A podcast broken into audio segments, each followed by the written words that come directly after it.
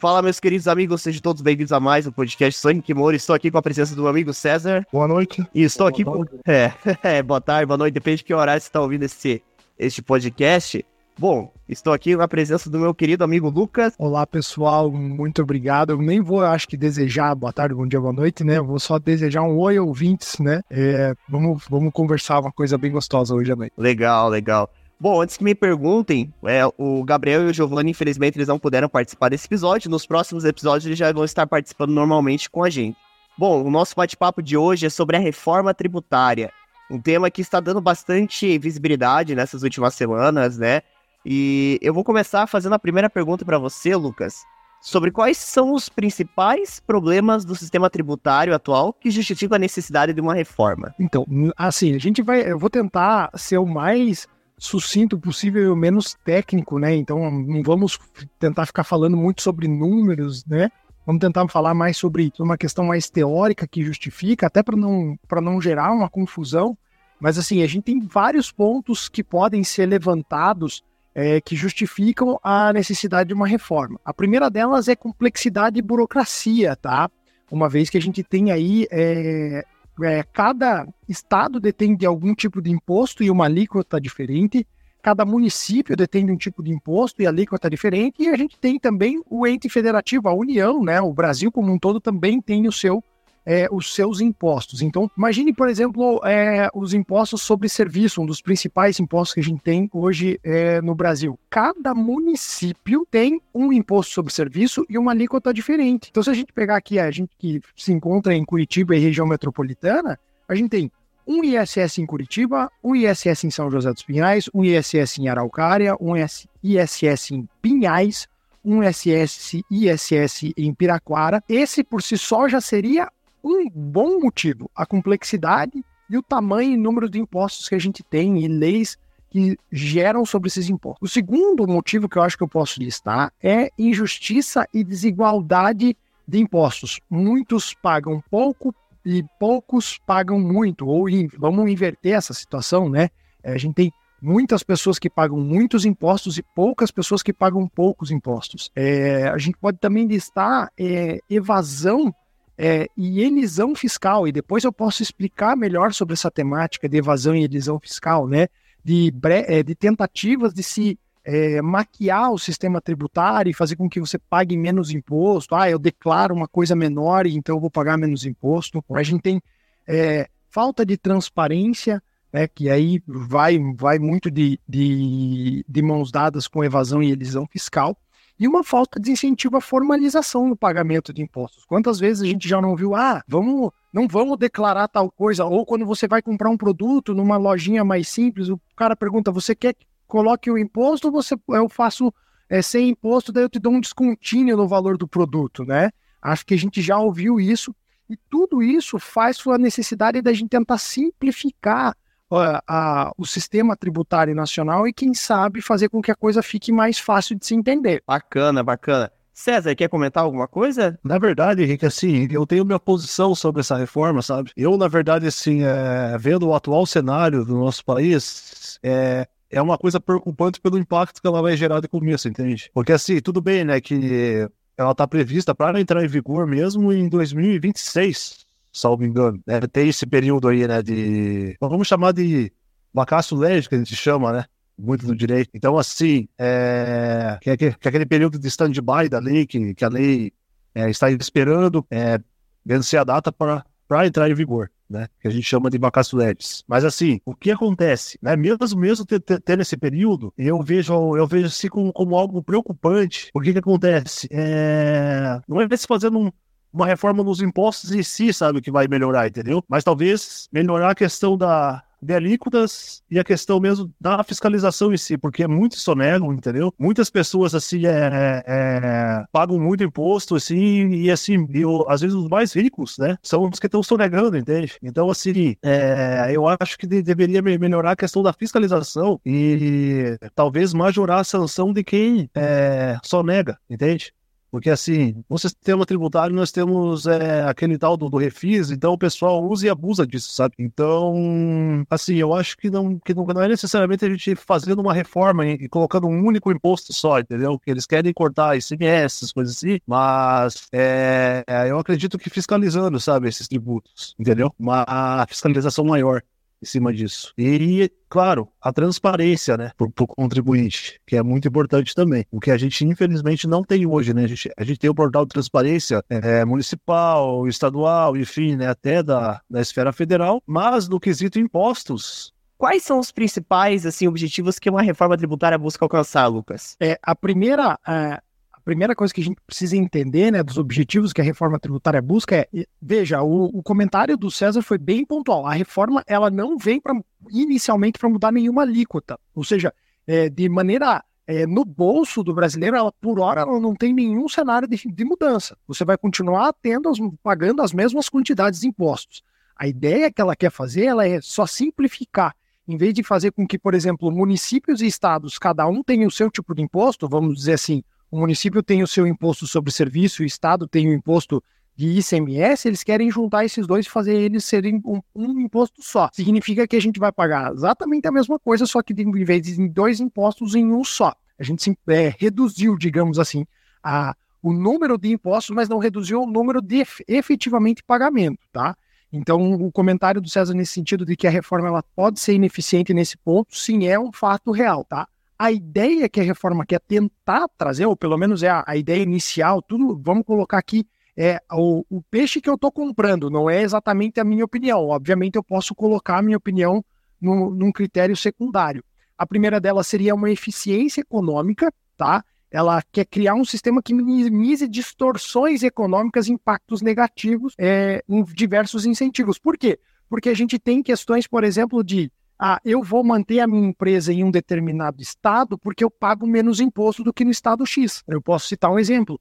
Muitas empresas da, do setor de tecnologia ou de venda de peças de informática colocam a sua base é, de distribuição, o seu centro logístico no estado de Santa Catarina, porque o incentivo é, fiscal lá é maior do que nos demais estados. Então eu pago menos imposto vendendo diretamente de Santa Catarina, mesmo que seja para o Brasil inteiro, do que colocando, por exemplo, esse mesmo centro de distribuição e logística aqui no Paraná, porque o imposto aqui vai ser um pouco maior e você vai ter um custo maior somente na esfera tributária. A segunda situação é tentar trazer simplicidade, uma vez que eu já trouxe no início da minha fala a ideia de que a gente vai diminuir a quantidade de impostos para um número menor uma vez que a gente tem uma infinidade de impostos no país, tá? O segundo é vamos trazer que é um estímulo ao crescimento econômico, né? Se a gente conseguir eventualmente reduzir as alíquotas depois, porque a gente não sabe como vai funcionar, né? Num primeiro momento, a, a, a, distribuição é, tributária entre estados e municípios. Então, se a gente conseguir de maneira mais é, pontual é, reduzir as alíquotas numa conversa Estado do Paraná e municípios para encontrar um consenso, a gente vai ter um estímulo ao crescimento econômico, um consumo maior. Veja, é, a gente teria que trazer, inclusive, Henrique, numa segunda conversa, quem sabe, um economista para nos, nos ajudar. Eu sou péssimo nessa, nessa esfera, mas a gente tem que ter uma noção de que tanto o cenário de taxa de juros está atrelado ao cenário tributário. Por? Por que, que eu digo isso? Porque quanto maior a nossa taxa de juros nacional, menor o incentivo ao consumo.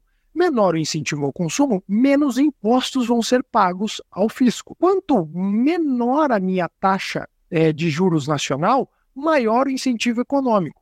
Quanto maior o incentivo econômico, mais consumo eu tenho e mais impostos estão sendo pagos ao fisco. Só que a gente precisa fazer sempre um, uma tríade muito bem equalizada nesse sentido, tá? Então também não vou entrar muito nesse cenário econômico, porque até porque a minha área de formação não é economia, tá? Outro ponto que a reforma pode trazer benefício é garantir a sustentabilidade fiscal. Uma vez que a gente paga impostos, na teoria, é para é, abarcar uma série de custos, é, de custos federais, estaduais e municipais, seja ele com saúde, segurança, educação, né? Então, ou seja, se a gente paga o imposto, a gente está pagando imposto para ter destinação, não é simplesmente para encher o bolso dos cofres públicos, não, é para ter algum retorno. Então, a gente quer tentar ter sustentabilidade fiscal, fazer com que os impostos sejam pagos e sejam efetivamente revertidos para aquelas finalidades da quais eles foram originalmente criados, né? E tentar, por, fim, reduzir custos administrativos para que a gente possa ter é, uma, uma máquina pública menos inflada. acho que alguns já ouviram isso. Ah, a máquina pública está muito inflada. É por quê? Porque boa parte dos recursos que são adquiridos através dos impostos, eles ficam aonde foi. Por quê? Porque tem muito custo envolvido para funcionar tudo aquilo. Você nunca viu, às vezes, aquela, aquela questão do, do político que tem muitos assessores? Esses assessores são pagos como? são pagos com, com dinheiro público, e esse dinheiro público vem oriundo de impostos. Então, se a gente tem muitos assessores, se a gente tem muitos, é, muitos cargos em comissão, e aí a gente entra um pouco na esfera política, a gente infla a máquina pública. Reduzindo um pouco dos impostos, reduzindo e reestruturando o sistema tributário, quem sabe a gente consegue diminuir a, a, os custos administrativos. Legal, bacana.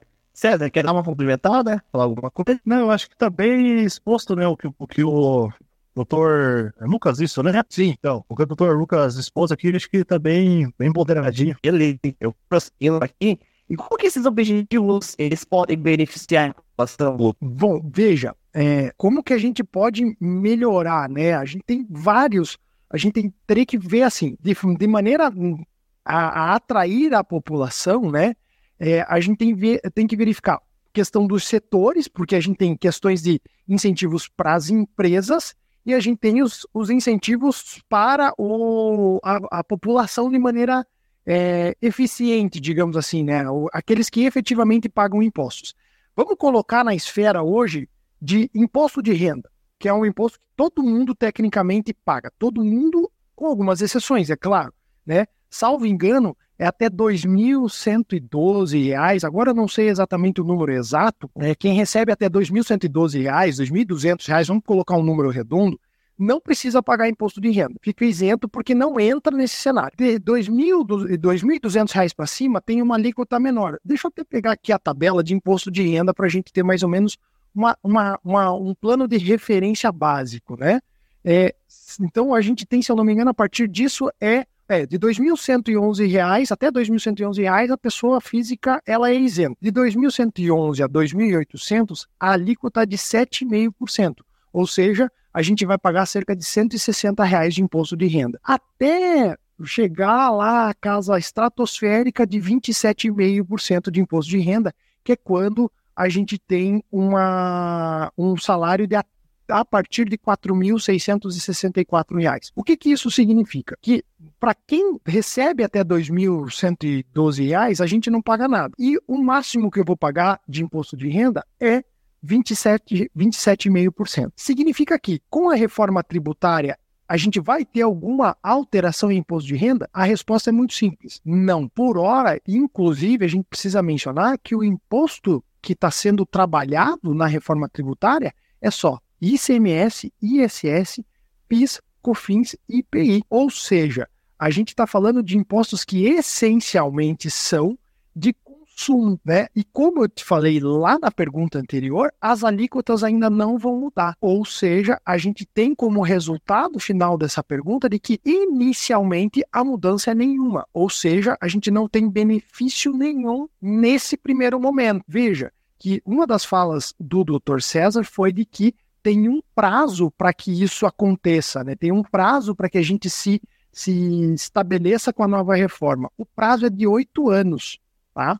Então, ou seja, tem da data em que a reforma for efetivamente é, é, confirmada, a gente vai ter oito anos enquanto cidadãos para se adequar. Já o Estado vai ter um prazo de 50 anos, que é um tempo muito maior para justamente analisar o que vai fazer se diminui a alíquota, se reduz o imposto, se se cria um novo imposto conjunto para colocar dentro do estado e dentro do município e aí conseguir equilibrar aquela máquina pública, a gente tem muita possibilidade. Mas inicialmente o que eu posso trazer de maneira fática é que a gente tem uma reforma muito crua ainda. Então não tem como trazer uma ideia de ah, vai ter um benefício populacional por trás dela. César, você tá na escuta? Acho que caiu aqui pra mim, gente. Oi, Henrique, tô ouvindo sim. O Lucas, eu não consigo, eu não consigo mais ouvir o Lucas. Tá, tá me ouvindo? bem? Eu parei. Você ouvir? Eu, eu parei, eu tinha concluído lá que. Tá, tô te ouvindo. Pode falar, Lucas. é, eu só tinha, eu tinha encerrado que a ideia é que inicialmente a gente não tem é, uma, um, um- cenário positivo ainda para a implementação da reforma tributária, uma vez que a gente não tem as mudanças nas alíquotas, né? Eu achei o interessante aqui, o eu achei interessante aqui o que o Dr. Lucas ponderou, é a questão do prazo aqui, né, que ele deixou mais explanado, né? É, assim, me- mesmo essa, essa reforma, no caso, é, enfim, é, simplificando né, os impostos, que é, que é a ideia piloto dela, né? Sim. Ainda a gente tem um prazo, né? Para isso se efetivar mesmo, que é muito maior até, até mesmo eu desconhecia esse prazo do, de 50 anos, né? Que, o, que cada, cada ente federativo tem para se adequar, né? Sim. E a questão também do, do- dos oito anos ali eu já sabia, mas e mesmo assim isso, isso ainda vai. É, para começar a partir de 2026 ainda, né? Tem os Sim. três anos ainda, né? Que fica na, na Bacasco, como eu tinha falado. 2026 para nós e 2029 para o Estado. Então, ou seja, a gente está falando daqui seis anos para o Estado começar.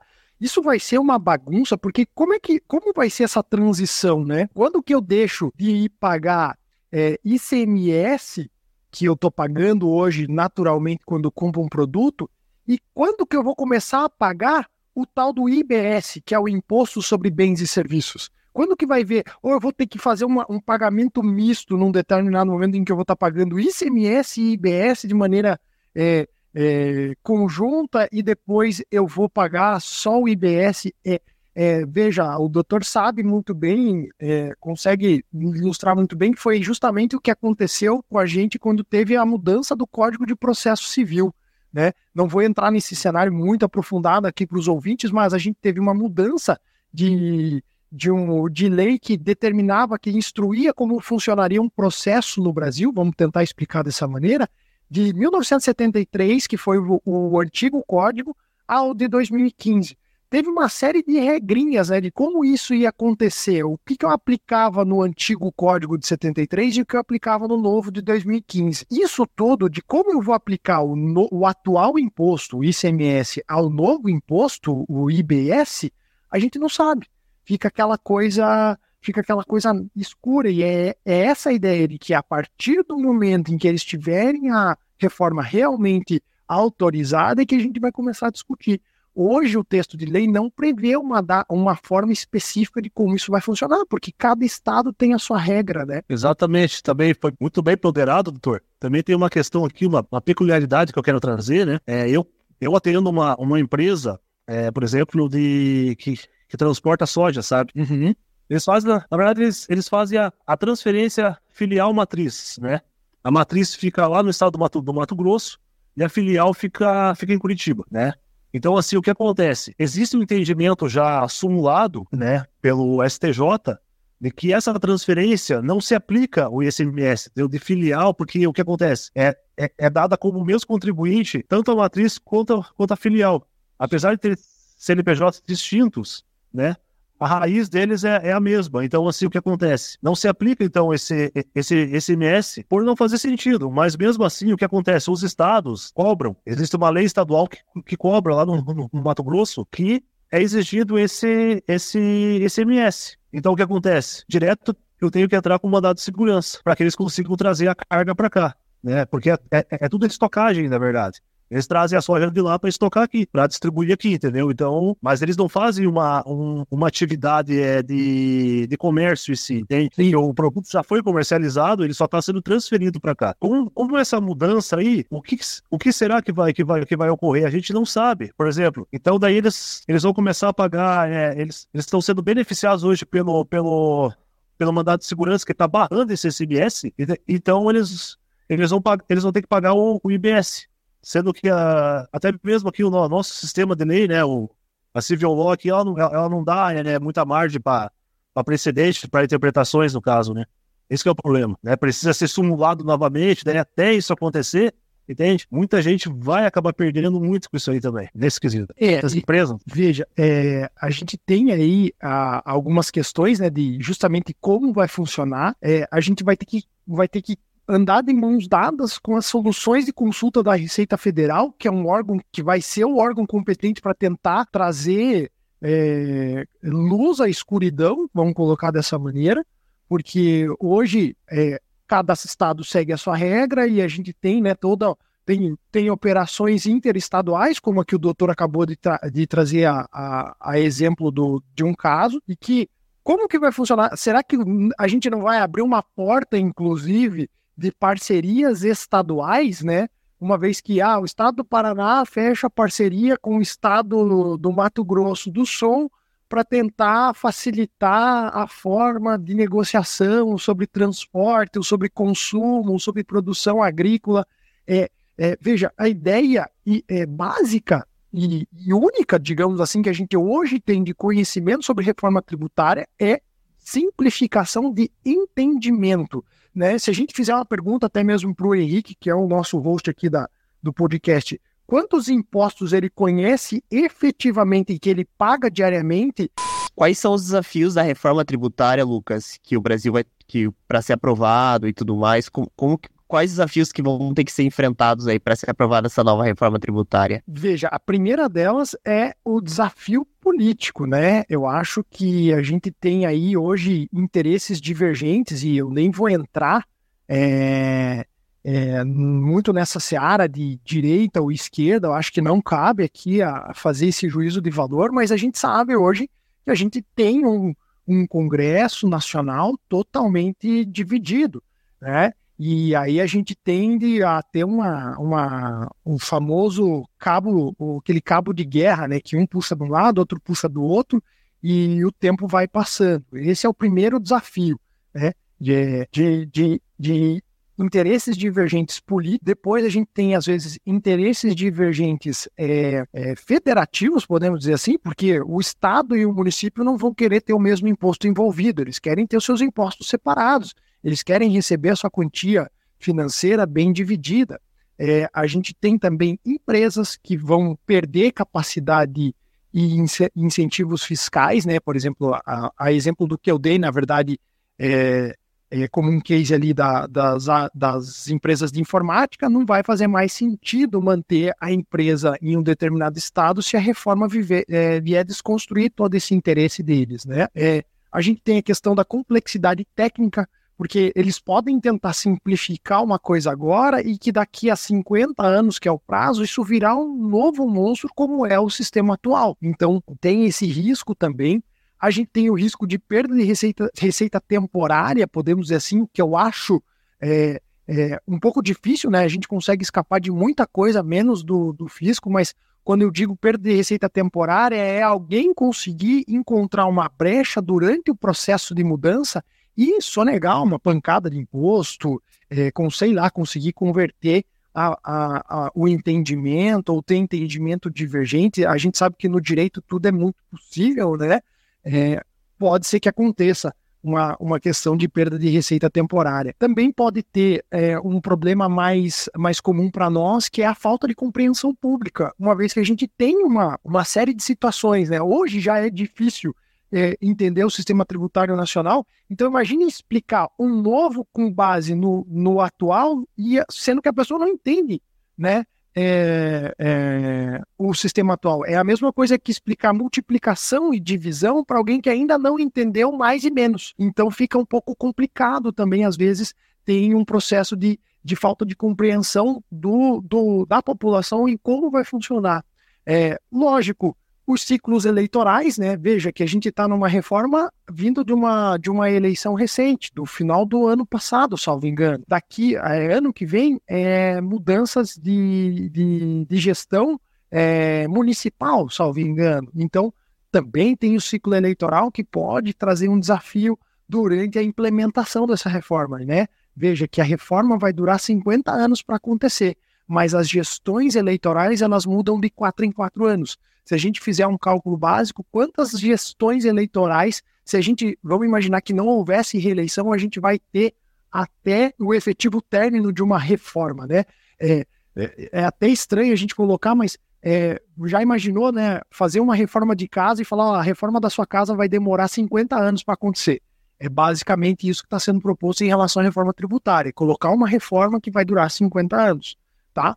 E a falta da capacidade administrativa, eu posso listar com uma última possibilidade, porque é, o, o, Estado já não consegue administrar tudo que ele tem para administrar ele vai tentar administrar agora a distribuição de novos impostos, de uma nova, de um novo tipo de receita, de recolhimento e de distribuição de que maneira, né? Lógico, eu estou usando justamente esse primeiro imposto, que é o ISS municipal e o ICMS estadual passam a ser um imposto só, que é o IBS, o Imposto sobre Bens e Serviços. O que um município arrecadava e distribuía entre sua própria população, entre seu próprio município, Vamos colocar o exemplo aqui de Curitiba. Curitiba é arrecada e Curitiba distribui esse dinheiro que ele arrecada dentro dos serviços municipais é, e o Estado arrecada ICMS, ICMS, perdão, e distribui os recursos dentro do próprio Estado. Agora, esses dois impostos passam a ser um só. E aí, como que eu vou ter a distribuição do que é parte de Curitiba, o que é parte do Estado do Paraná, o que é parte do município de Pinhais? Isso a gente não sabe. Então, vai também ter um desafio da capacidade administrativa, né, de tentar realizar todas essa, essas, essas mudanças, implementações e distribuições efetivamente. É, doutor, também tem uma, uma, uma outra ponderação também no caso, né? Como disse, vai, vai passar a ser um só, né? Uhum. Então, assim, quanto que, que os municípios, na verdade, eles, eles, eles também vão, vão acabar deixando de arrecadar. Sim. Não. O que acontece? A divisão lá, vamos supor, se a gente pegar o um município aqui de Curitiba, quer, quer dizer, São José dos Pinhais, no caso, né? Eu tô falando de São José, né? Hum. Mas, enfim, aqui é Curitiba e região, quanto que vai ser a, aqui é, a, a, é, quantos por cento? Mas agora vamos pegar o município de Inácio Martins, que é um município com 10 mil habitantes, entendeu? Que também vai acabar levando esse repasse também. Então, assim, é, como que vai ser ajustado isso, sabe? É, não, não existe um plano ali na, a, ainda na reforma com relação a isso, né? Sim, e num primeiro cenário eu consigo te dizer que alguns municípios que arrecadam pouco vão começar a arrecadar mais e outros municípios Sim. que precisavam arrecadar mais vão arrecadar menos, pelo menos na distribuição inicial do como está sendo desenhado. Então, Exatamente. se eu imaginar, colocando em números para tentar trazer de exemplo, se Curitiba arrecadasse 10 milhões de imposto e agora Curitiba vai começar a arrecadar 7, porque 3 milhões eu tive que distribuir para Pinhais, outro para São José e outro para Piraquara, para poder trazer equilíbrio. Então, vai ter município que vai estar tá efetivamente rico e aí a gente vai torcer para que haja realmente uma distribuição efetiva e melhoria nos serviços públicos, né? Mas tem outros que precisariam desse dinheiro para poder continuar mantendo a máquina do jeito que está, que vão empobrecer e vão quebrar e vai trazer defasagem em serviço público. Se não trabalhar isso de maneira correta, a reforma pode vir a ser mais prejudicial do que eficaz. Bacana, interessante esse ponto, né? E, e essa questão que você falou dos impostos de arrecadar, porque alguns, é, alguns municípios vão arrecadar menos, outros vão arrecadar mais. É, é de se pensar mesmo como que vai ficar no futuro, né? E eu, eu tô aqui é, colocando algumas perguntas, e algumas perguntas que você, assim, você respondeu já, que eu já tô meio que, né, como você já comentou é, ali vários pontos, né, acho que fica, às vezes fica um pouco chato repetir a mesma pergunta, né. Uhum. Mas aqui um ponto que eu achei, uma pergunta que eu achei interessante aqui é como diferentes setores da economia podem ser afetados positivo ou negativamente por uma reforma tributária. Veja, é, vai ter que ser olhado para cada tipo de setor da economia. Tem setor que é, por exemplo, o setor de prestação de serviços, né? Tem setor que é o setor industrial, que é o que produz efetivamente um produto especificamente. Vamos colocar primeiro inicialmente esses dois, né? No setor industrial, por exemplo, um ponto positivo seria a redução de impostos sobre a produção e um estímulo ao investimento. Se isso existisse efetivamente durante a criação do imposto do Imposto sobre Bens e Serviços, o tal do novo IBS. Né?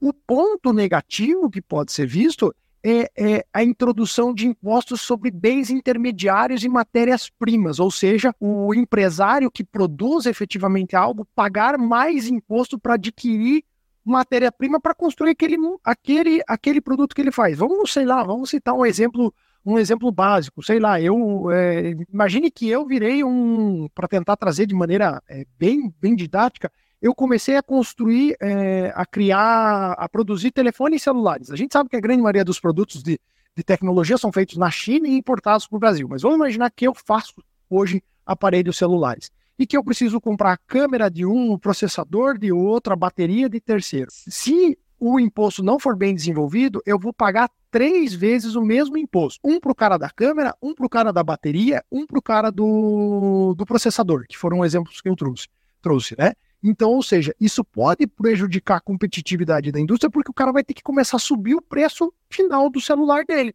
Porque eu já pago imposto na bateria, pago imposto no processador, pago imposto na câmera. Como é que eu vou ter lucro? Eu tenho que aumentar o preço do meu produto. Então, de, de maneira negativa, seria essa cumulatividade de impostos.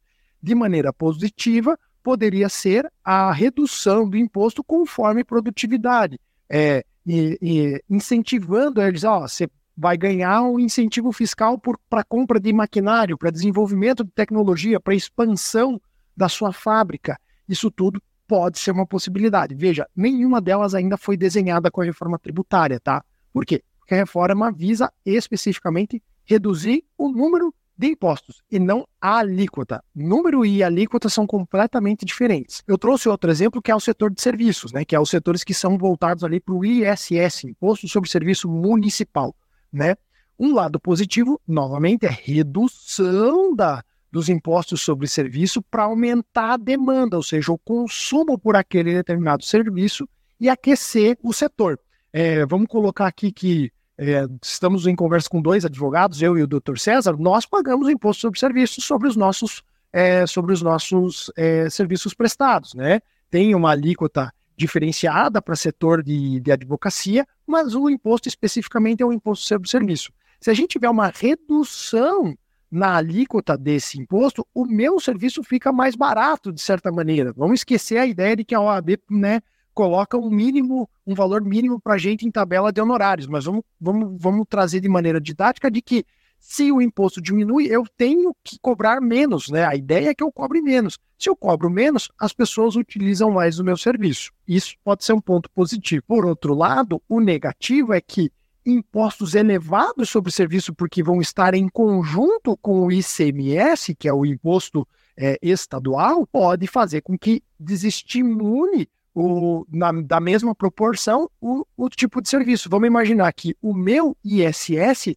vai passar a ser somado com o ISS estadual, ou seja, o meu serviço vai encarecer. Não porque eu quero cobrar mais caro, é porque o Estado impôs dessa maneira. E aí a pessoa que antigamente conseguia comprar os meus serviços, hoje já não consegue mais. Por quê? Porque ficou mais caro. E, não é, e ficou mais caro porque eu tenho que pagar mais para o Estado. Se eu não equilibrar a minha balança, eu vou estar entrando em prejuízo e em um curto período de tempo posso declarar falência. Temos, é, temos um, um, cenário nesse sentido. Aí, lógico, eu trouxe aquele exemplo da, do setor de tecnologia e inovação, né, que pode ser o caso das empresas de informática, de, de tirarem suas bases de um determinado estado e colocarem em outros, né? É, a gente tem a questão da agricultura, que é as isenções fiscais sobre insumos agrícolas para melhorar a, o incentivo à produção, mas em compensação, se a gente trouxer impostos sobre terras agrícolas, que tem uma questão totalmente diferente, pode trazer impacto negativo para o setor.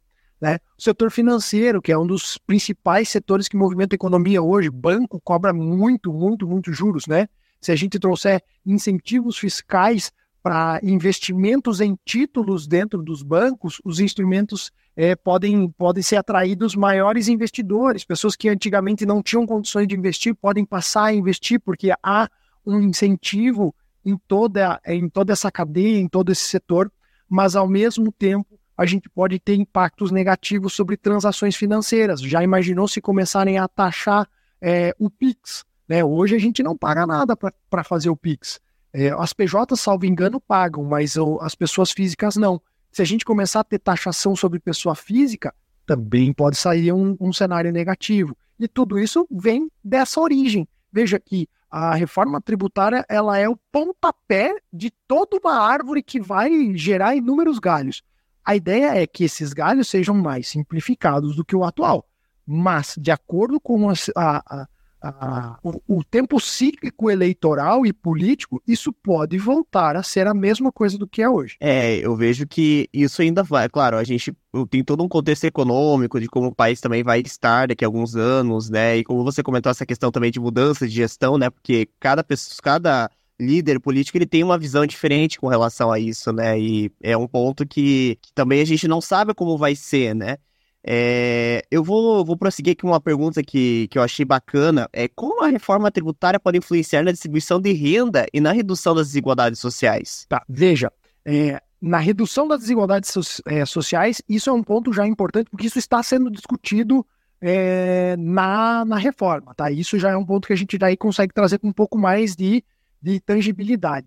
A primeira delas é progressividade tributária né, eu, eu, me recordo que no começo da nossa fala aqui, o doutor César chegou a comentar de que os ricos não pagam tantos impostos assim, e de fato isso é uma realidade, né? Antigamente, pelo menos atualmente, é, quem tem embarcações e aeronaves, ou seja, quem tem barco e é, avião ou helicóptero, não paga determinados impostos que, por exemplo, quem tem carro e quem tem casa paga, né? Quem tem carro paga IPVA e quem tem casa paga IPTU e quem tem carro e casa paga os dois, digamos assim, né? Com a ideia da reforma tributária, vence a taxação sobre aeronaves e embarcações, ou seja, trazendo uma igualdade. O cara que tem condições de pagar vai pagar por esses, é, tem condições de pagar por esse tipo de, de, de luxo, digamos assim, né? De é, embarcações e aeronaves vai pagar sobre isso, né? É, a gente também tem redução é, de benefícios fiscais para as pessoas mais ricas, aí justamente como,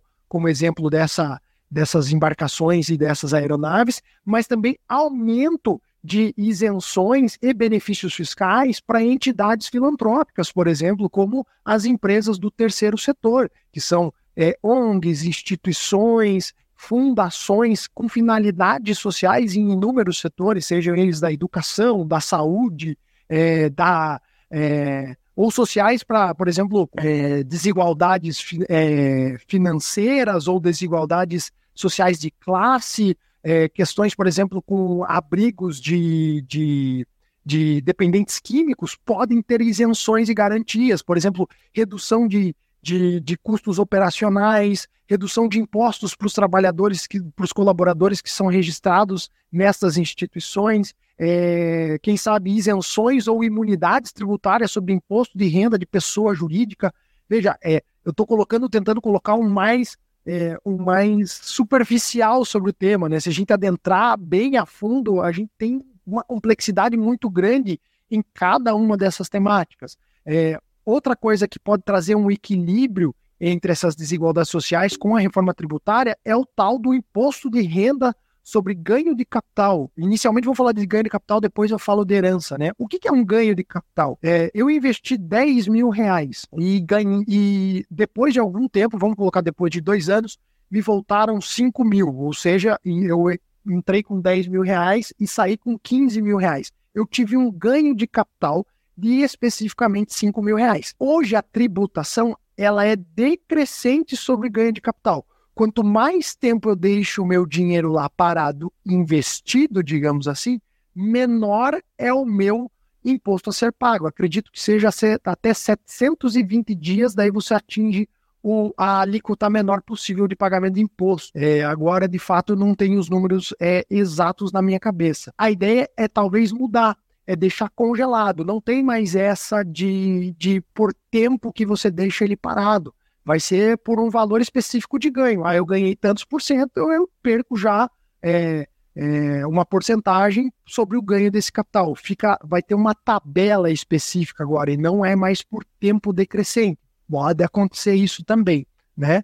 É, a gente também vai ter um foco é, é, em impostos indiretos, ou seja, todo aquele imposto mais é, coligado passa a ser um só, que é basicamente a ideia inicial da reforma, trazer ICMS e ICS em IBS, é, trazer outros impostos, né, que eu estou usando só esse como um exemplo mais clássico, mas a gente tem PIS, COFINS e IPI, que são impostos é, mais voltados ali na parte produtiva, digamos assim, a gente vai daí trazer uma ideia de é, um imposto seletivo, digamos assim, né, uma contribuição, vai, vai mudar um pouco esse entendimento, né? A gente pode ter incentivos para emprego e treinamentos, para tentar diminuir e melhorar a qualidade técnica dos trabalhadores e com isso fazer com que os trabalhadores ganhem mais, né? O combate à evasão fiscal tem muita tem muitas pessoas que têm fa as famosas offshores, ou seja, empresas fora do país e não é declarado isso em imposto de renda. Não é declarado justamente para que se evite a, a incidência de impostos. Talvez trazer incentivo para pessoas que abram empresas aqui ou declarem as suas offshores lá fora, faça com que apareçam mais empresários, mais pessoas que falem: olha, eu tenho alguns recursos no exterior e comecem a declarar para ganhar certos incentivos e mostrar com maior transparência como está a relação tributária com essas pessoas.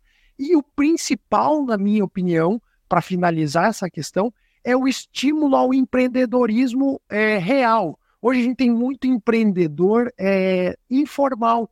O cara que tem uma produção de é, uma prestação de serviços ou uma criação de um produto, mas que não tem um negócio efetivamente estruturado por uma questão de imposto, porque vai pagar muito imposto. E aí, às vezes, o imposto come 30%, 40% do seu custo operacional, o que inviabiliza ele de tocar um negócio sozinho ou um novo negócio e aí faz com que a gente tenha uma queda na cadeia produtiva e no incentivo a, ao comércio local e toda, é, e toda a infraestrutura lógica que está por trás desse, desse tipo de cenário. Bom, antes da gente seguir para um momento capcioso, eu tenho uma última perguntinha aqui que eu quero fazer. Antes, César, quer fazer perguntar alguma coisa? Gente, é, posso prosseguir? Tranquilo? Tranquilo, Henrique. Tranquilo? Beleza. Antes de seguir só para o momento capcioso, é... eu tenho só a perguntinha, né, que eu diria assim que é uma pergunta também importante. Como vocês esperam que a reforma tributária impacte a vida dos brasileiros no longo prazo? É já uma coisa mais pessoal sua, assim. Tá.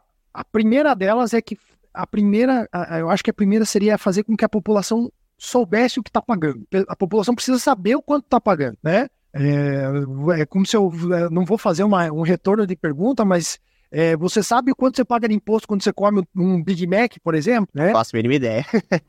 e, e, posso te falar, tá na notinha, tá na notinha, lá no rodapé da notinha. Talvez dos, dos, do Big Mac lá, uns, uns 14 a 17 reais você está pagando imposto. E, e o principal, para quem você está pagando esse imposto? Para onde está indo esse imposto? Então eu acho que esse seria o principal fator. Fazer com que a população saiba o que está pagando, saiba quanto está pagando, para quem está pagando, para justamente concluirmos a seguinte situação: ah, eu estou pagando esse imposto, não é para o município de São José dos Pinhais ou para o município de Curitiba, é para o estado do Paraná. O que o governo do estado do Paraná está fazendo em relação a, ao dinheiro que está recebendo? Está melhorando a, a escola que fica aqui no meu bairro?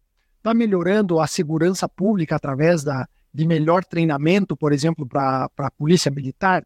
Está é, tá melhorando o posto de saúde, melhorando a fila de espera para atendimento de uma especialidade médica, está treinando melhor os professores da rede estadual de ensino para melhorar a qualidade de ensino para com os seus alunos, está dando incentivo ao ingresso às universidades estaduais ou, quem sabe, às universidades federais. É, veja que é um ciclo. Eu sei o quanto eu pago, para quem eu pago, por que, que eu estou pagando e qual é o retorno que eu espero através disso. Aí é, é, meio que uma ideia de que o imposto seja como se fosse um investimento, só que em vez de você retornar com uma rentabilidade financeira, você tem um retorno em prestação de serviços estadual. Esse seria o primeiro deles. O segundo é trazer competitividade internacional. Afinal de contas, a gente é uma nação. Essa nação é movimentada através de todos os seus estados. O Brasil não faz nada sozinho se não for o estado do Paraná, de Santa Catarina, São Paulo, Rio Grande do Sul é, Rio de Janeiro, Mato Grosso do Sul, Ceará. Então, ele não é um país sem, seus, sem os seus estados.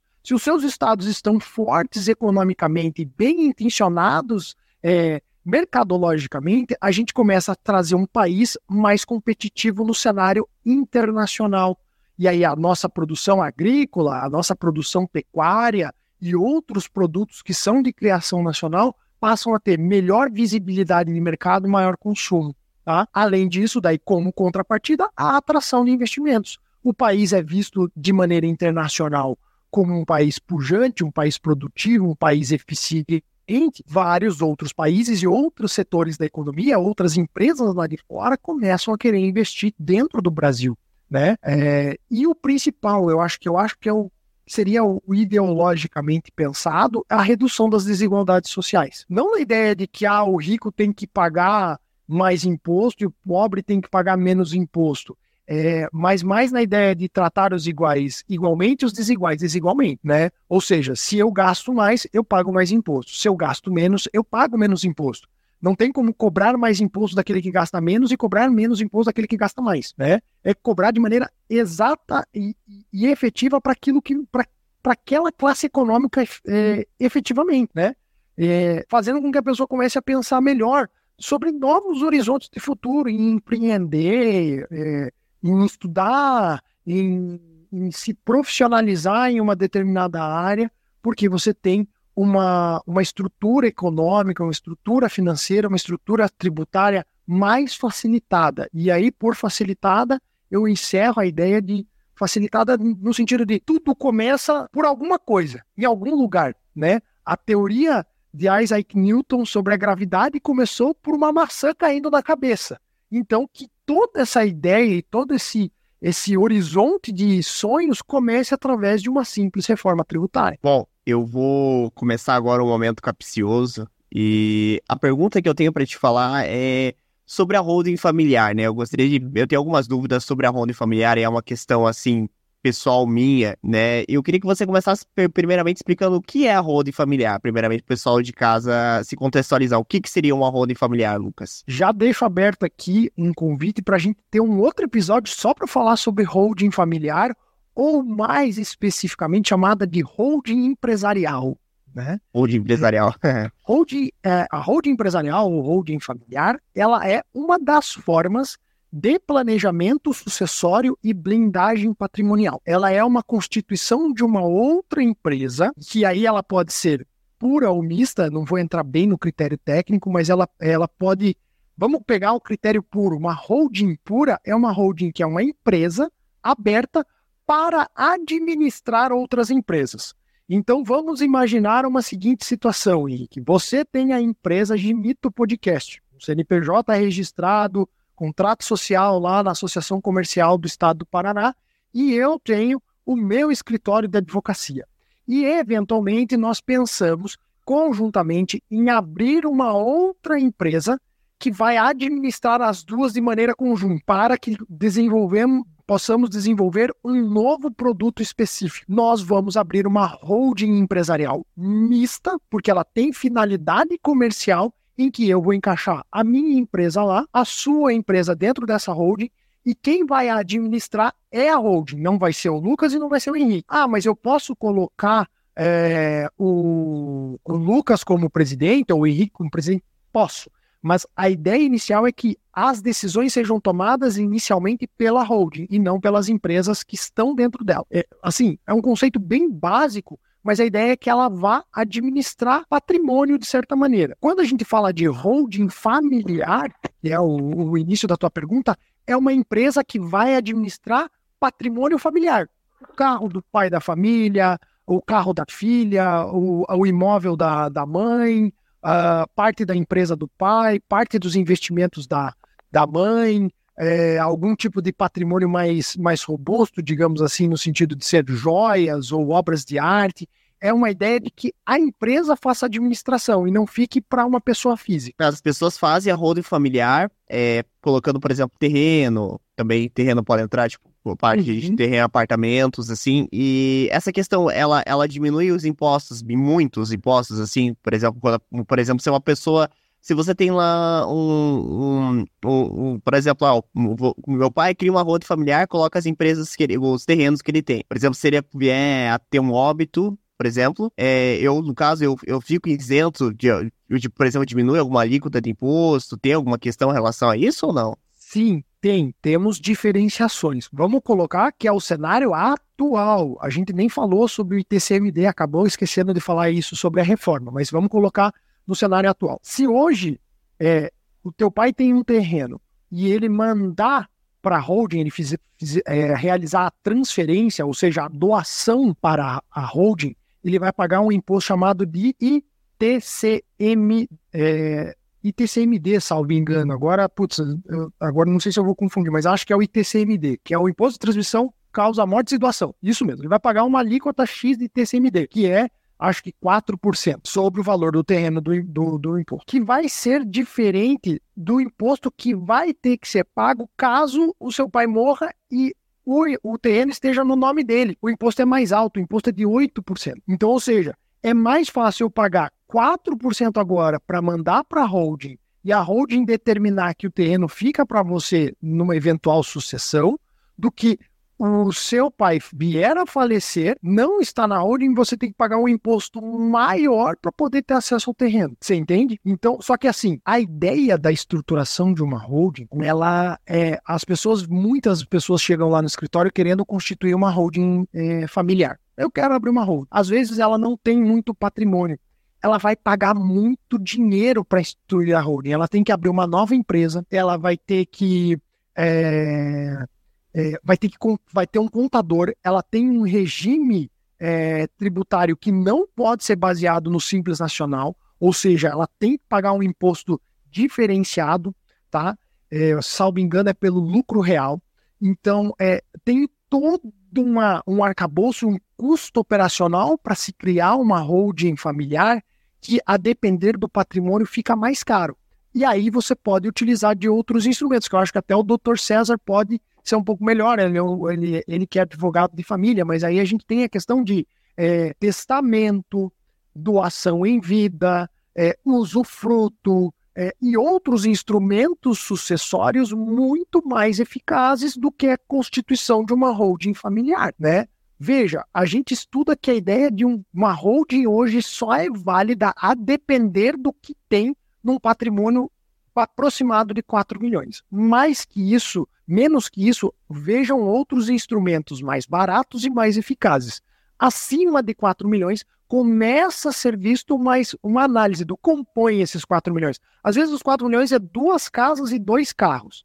Não vale estruturar uma holding para administrar dois imóveis e dois veículos. Isso, inclusive, é uma, na minha, na minha opinião, é talvez uma, uma coisa muito errada colocar veículo dentro de uma holding, porque veículo deprecia, ele não, ele não valoriza ao longo do tempo, né? Então, ou seja, você está perdendo dinheiro em vez de ganhar dinheiro quando se trata de, de inserir veículo em holding. E mas assim, por exemplo, é nessa nova, nessa questão da reforma tributária, uhum. o, os impostos, por exemplo, para a questão assim, ah, de ter que fazer inventário, de ter que fazer os Sim. documentos, eles não vão aumentar ou eles vão diminuir? Exato, você foi preciso na tua pergunta. Na reforma tributária, o ITCMD, que é o imposto pago é, depois da morte, ele é, é, vai ser progressivo. O que significa? Que quanto mais patrimônio eu tiver, mais eu vou ter que pagar de imposto para poder liberar. Então vamos imaginar que eu, Lucas, construí um patrimônio de 10 milhões de reais e é, morri e eu tenho um filho. Esse meu filho vai ter que pagar um imposto progressivo sobre esse meu patrimônio. Então, ah, quem tem um patrimônio de um milhão de reais paga 2% de imposto. Quem tem patrimônio de 5 milhões de reais paga 6% de imposto. E quem tem patrimônio de 10 milhões de reais paga 12% de imposto. Ou seja, meu filho vai ter que pagar 12% de imposto, cerca de 1 milhão e 200 mil reais. Veja, de um patrimônio de 10 milhões, ele tem que pagar 1 milhão e 200 mil reais para poder ter acesso ao meu ao, à minha herança. Ah, mas e se ele não tiver o dinheiro? Vai ser um outro cenário. Daí ou tem que entrar em uma ação na justiça para pedir o desbloqueio desses valores, mostrando incapacidade financeira, ou se não, a pessoa tem que pagar 1 milhão e 200 mil reais para ter, o, seu, ter o, o acesso à sua herança. Isso é perigoso. E aí, por isso, essa correria infinita das pessoas em buscar a estruturação de uma holding familiar. Por quê? Porque eu já faço a transferência de todo esse patrimônio da pessoa física para uma empresa, para uma pessoa jurídica, e aí a pessoa jurídica, através de estruturação empresarial, define quem vai ficar com o quê. Veja, a propriedade continua sendo da empresa, mas o uso pode ser de uma pessoa física. Eu tenho um apartamento e esse apartamento estará no nome da, da holding, vamos dizer assim.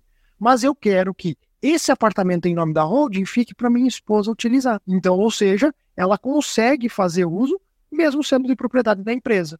Ela vai lá, mora lá e aí a, a minha esposa veio a falecer, mas o patrimônio continua sendo da empresa. Então, os meus filhos podem utilizar é, do apartamento, porque na estruturação empresarial, na ausência da minha esposa, as próximas pessoas a utilizarem aquele apartamento são os meus filhos. E quando chegar lá na, na esfera dos meus filhos, aí sim os meus filhos podem vender a, a, o patrimônio da empresa, podem vender o imóvel para qualquer finalidade.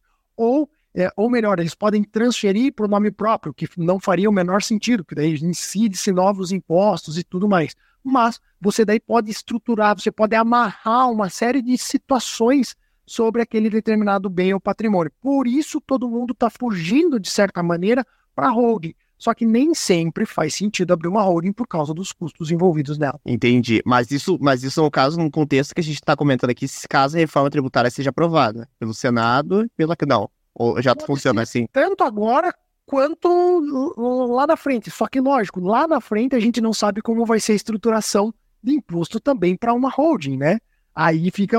A, gente tem hoje um quadro claro do que eu pago de imposto é, é, transferindo e morrendo, e eu tenho um quadro mais ou menos claro na reforma tributária, que é quando eu morrer, o imposto vai ser progressivo. Mas eu não sei quanto eu vou ter que pagar de imposto caso eu faça a transferência do meu patrimônio para uma empresa. Você percebe?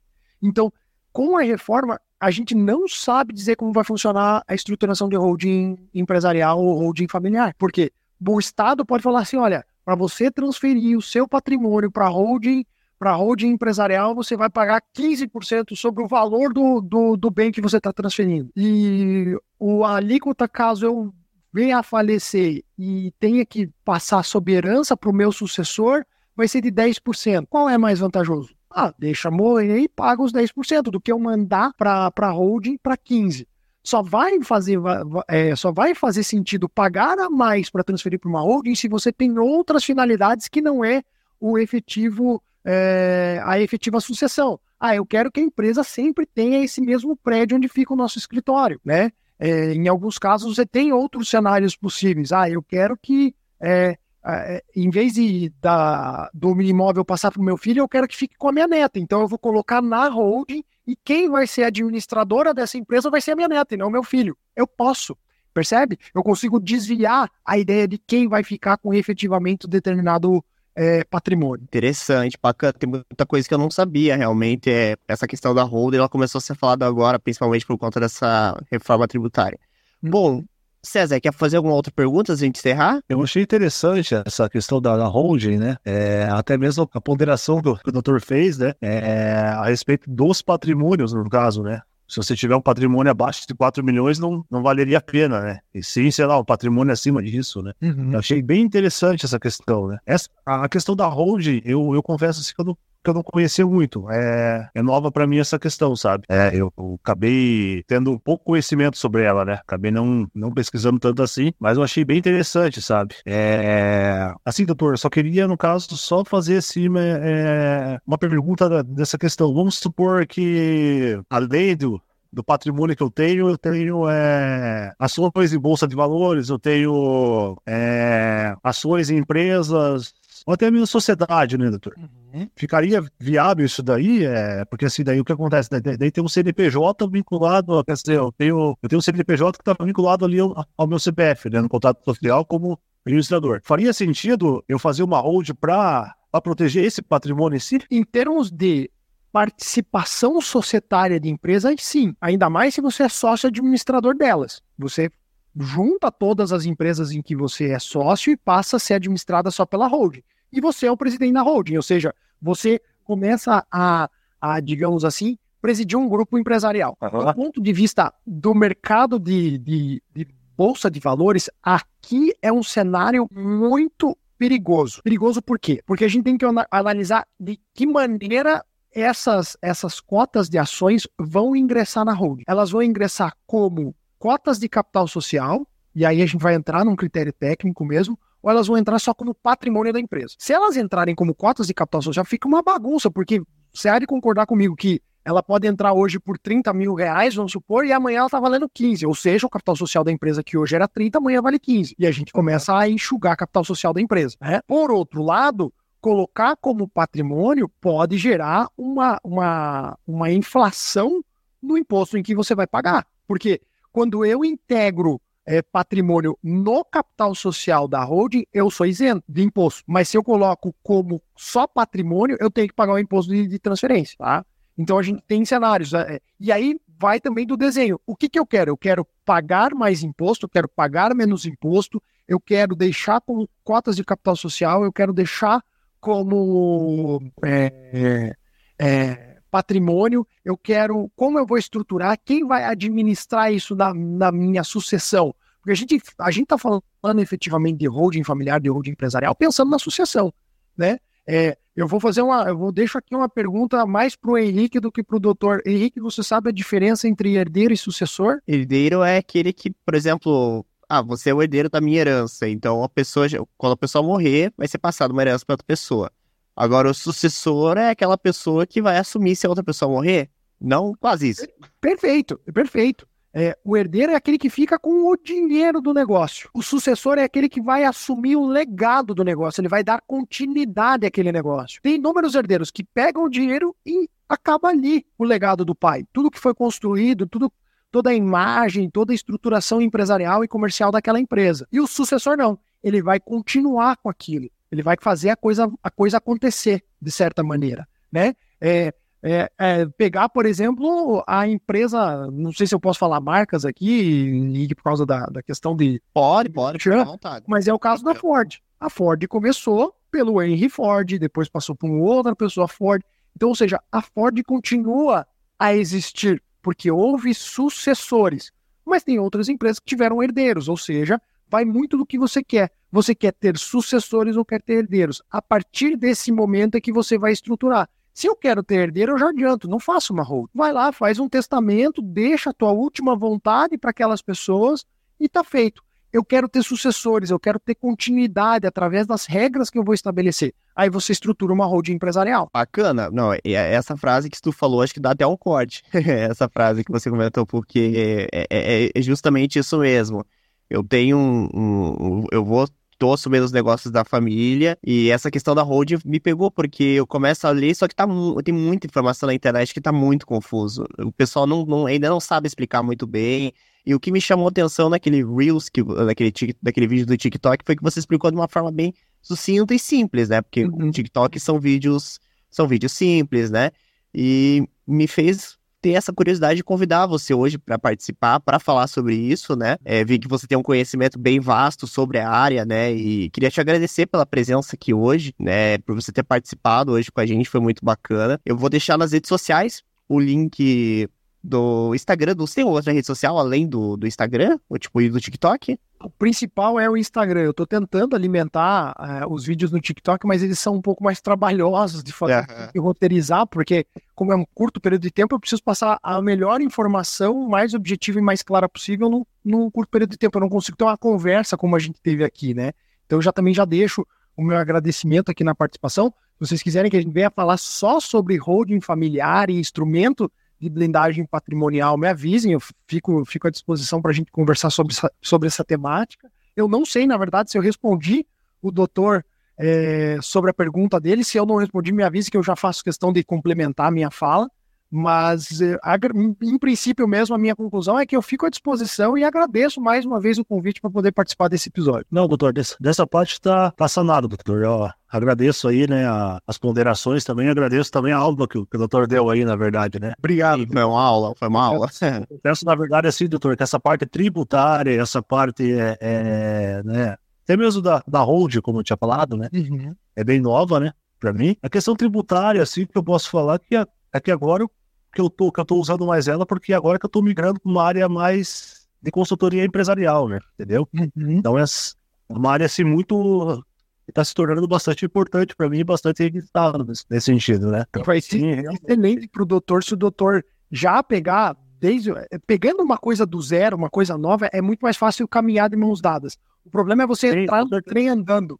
Pegar as tributações do jeito que ela está hoje é entrar num trem andando. Mas pegar a partir da reforma, você está vendo o trem sair de movimento. E aí fica mais fácil do, da compreensão. E, ó, evidentemente, o mundo das empresas andam de mãos dadas com os tributos. Sim, com certeza, né? Não é só a parte, você não cuida só da parte contratual ou a parte trabalhista. Hum. Mas a parte dos impostos, ela, ela pega bastante. Principalmente empresas voltadas ao ramo do agronegócio também. Tem muitas peculiaridades no, no agronegócio, muitas. Vai desde a finalidade, a tamanho de empresa, a produção. Ixi, é uma. É, o, infelizmente, hoje a nossa estrutura tributária nacional é, é, um, é um monstro gigantesco. Tem, eu não consegui encontrar a fonte nem exatamente os dados, mas são assim, tem, tem estudiosos que dizem que leva mais de cinco anos para você tentar entender a, na vírgula cada a estrutura tributária no Brasil, porque cada um, cada, cada município tem a sua, a sua capacidade é, tributária, sua capacidade taxativa, digamos assim, né? É uma legislação concorrente, né, doutor? Ah, é, é, não, não, é, não é uma legislação, é, como posso falar assim, que é, por exemplo, é privativa da União, por exemplo, legislar sobre direito penal, direito civil, é só a União que pode. Exatamente. E agora, o tributário, todos os entes federados estão autorizados a legislar sobre ela, né? Então, e aí até se falou, a questão complementar também no caso, né? Porque é assim que acontece. E uma lei se desdobra mais 50, entende? Que daí vão regulamentar sobre, sobre aquela questão daquele imposto, enfim, é... Então, assim, é um ramo bem vasto e complexo, né? E, e como o doutor falou, como eu tô, eu tô conseguindo, conseguindo agora pegar do zero essa questão, né? Ficaria um pouco mais fácil, né? Porém, doutor, eu eu falo que, na verdade, a gente a, a gente está é, migrando de uma bagunça, né, para uma nova ali. Vamos falar bem a verdade. Vai depender de quem vai ser o, o capitão do barco, né? É, tem um Exatamente. colega meu, o Thiago Aires, que fala assim: se você tá ajudando a remar o barco, quem que tá lá capitaneando a direção dele? Exatamente. Eu acredito assim, doutor, numa visão otimista, né? É, só colocando uma visão otimista aqui, talvez de uma, de uma a gente está saindo de uma bagunça mais complexa para uma bagunça mais organizada, né? Dizendo assim, menos complexa no caso, né? Uma coisa é você ter a casa inteira bagunçada e outra coisa é você ter o quartinho da bagunça. Aí o cara vai fazer assim, ó, vamos pegar tudo e jogar dentro do quartinho da bagunça para não ficar tudo na casa inteira? Exatamente, é isso mesmo, doutor. Bem ponderada essa questão. Aí fica mais fácil organizar, né? Porque elas a nossa tendência é evoluir, né? Não regredir, né? Exato. Então é isso. Exatamente. Bom, é... eu queria agradecer de, de, coração mesmo, Lucas, por estar aqui hoje. Obrigado por ter é, disponibilizado seu tempo, né, para vir aqui no Dia dos Pais, oito e meia da noite, conversar aqui com a gente. É... Lembrando que o nosso próximo convidado, domingo às oito e meia da noite, a gente vai receber um casal gamer aqui que gosta de jogar jogos e tudo mais. Lucas também gosta de game, né, Lucas? Também joga. Eu... Olha, eu, eu tava, tava tentando ter mais tempo para para curtir meu, meu, meus joguinhos aqui, mas tá, tá mais difícil agora com, com os últimos afazeres, com, a, com o escritório, mas, mas eu, eu gosto bastante. Um dia também podemos falar só sobre esse assunto aí. Participe semana que vem, domingo às 8h30, vamos estar aqui para conversar sobre esportes, né? Na verdade, eles colocaram o tema sobre jogos aí de competitividade, CS, LoL, né? E a gente vai estar tá aqui conversando com eles. A Amanda e o Júnior vão estar tá aqui conversando com a gente. Eles têm um canal no YouTube e vale a pena conferir. Eu vou deixar nas redes sociais o, o, o, o Instagram do Lucas, também as redes sociais do Gimito, canal de animação, né? Os links do podcast. E é isso, gente. Eu vou ficando por aqui. Até a próxima.